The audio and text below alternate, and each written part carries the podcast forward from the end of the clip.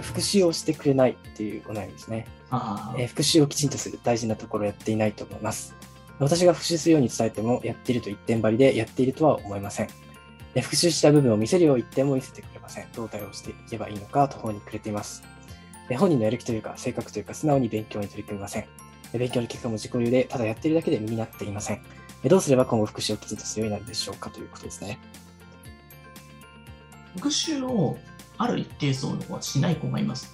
うん、なるほど。多分そういうこと一定数いるんですね多分まあそれは塾で復習をしないような、そういったさばき方を覚えてしまったからなんですよ。ああ、なるほど。もう習慣としてそうなってしまっているそうです。本来は学校の宿題とかはちゃんとできてたけど、塾の内容が難しすぎたりとか、先生の脅迫観念とかでやってこいとか言って移すことが習慣になってしまってる子っていうのは、なるあほるど一。定数いるんですよね。もう復習に対するイメージがもうそういうものとして固定化しちゃってるってそうですね。もう、だからそこを払拭しなきゃいけないっていうのは、実際のところは本当に簡単なところだったら結構できたりするから、はいはいはいまあ、。そういったところから、すでに習ったところの単元で、なおかつちょっと頑張ったら理解できるって部分だけをやっていく。確かに本当に新しい単元は一切やらせなくていいと思います。はいはいはいはい。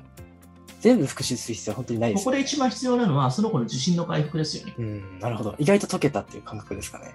うん、だし、結局今まで本当は、自分は、なんか自分の力で解けてなかったりとか、答えを移してきてしまってるってことは、本当は恐怖なんですよ、この子っうてん多分。、なるほど。この子の心の中を、気持ちをちょっと読み解いていくと、助けてほしいんですよ、きっと。うん、なるほど。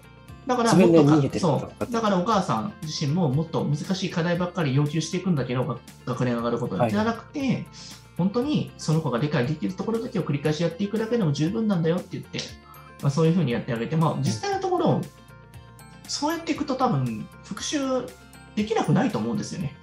そうですうね。ん。だから復習って言葉自体がもう嫌なのかもしれないです。反復とかそういう作業的なこととか、もう一度見直すみたいなこと嫌がってるかもしれないから、うん、もうイメージがもう悪いものになっちゃってるってことですよね。確かに。そうですよね。うん。なんか予習復習の大切さっていうのも大人になって結構気づいたなって僕も思いますからね、実際のところって。なるほど。この時になんでこの復習が大事なのかってことを分かってなかったですからね。ああ、そうですね。あまり客観的に見えななんかい。やりきっただけで終わりみたいな感じだったんですけど、やっぱり回答を何回も見て間違ったところを直していくっていう、そういうめんどくさいことっていうのがなんでそんなに効果あるのかっていうのも分からなかったし、うん、でも復習ってところが、いなんかあの宿題ってところのやっぱり義務的なものでやってて、その場でけりをつけて絶対に覚えなきゃいけないっていう風な感じで、繰り返しそこでなんか覚えていくっていうところを学校の視点でも教えてればよかったんですよね。強制じゃないの宿題っていうのを提出しなきゃいけないっていうのって、そしたら作業的なものでただ丸写しみたいなことが起きてくるんだけれども、うんうんその場で理解できてるかどうかって再テストを死ぬほどやらせたらいいんですよ。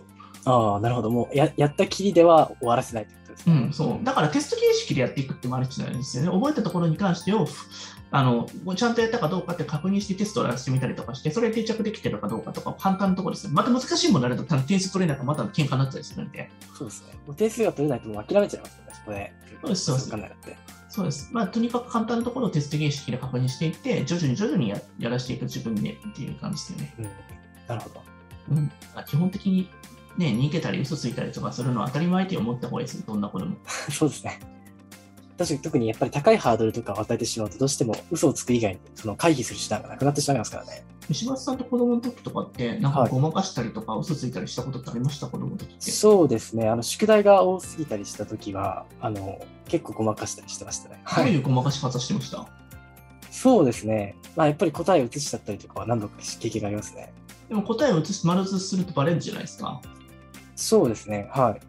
バレないようにうまくなんか間違いとかもちょっとあれですよ作たりね。とかあの、少し数字を変えたりとか、あの、ちょっと間違えた形跡をあえて見せることによって完璧に移したことではないようにしてましたね。してあーでもそれをまたなんかテストとかでも取れないじゃないですか、写してる時だったら。そうそでう,、すい、った時どうするんですか、ごまかし。そういう時はもう諦めますね。でも心臓バクバクするじゃないですか、ああいう時っていうそうとですね。確かに。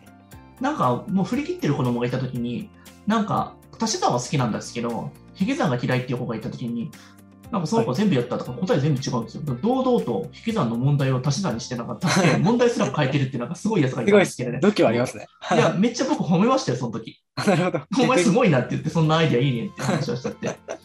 なるほど。うん。うん物差しすら変えてしまうっていうね。 なんかすごい世界観がありますね。その子なりの。世界観。世界観。うん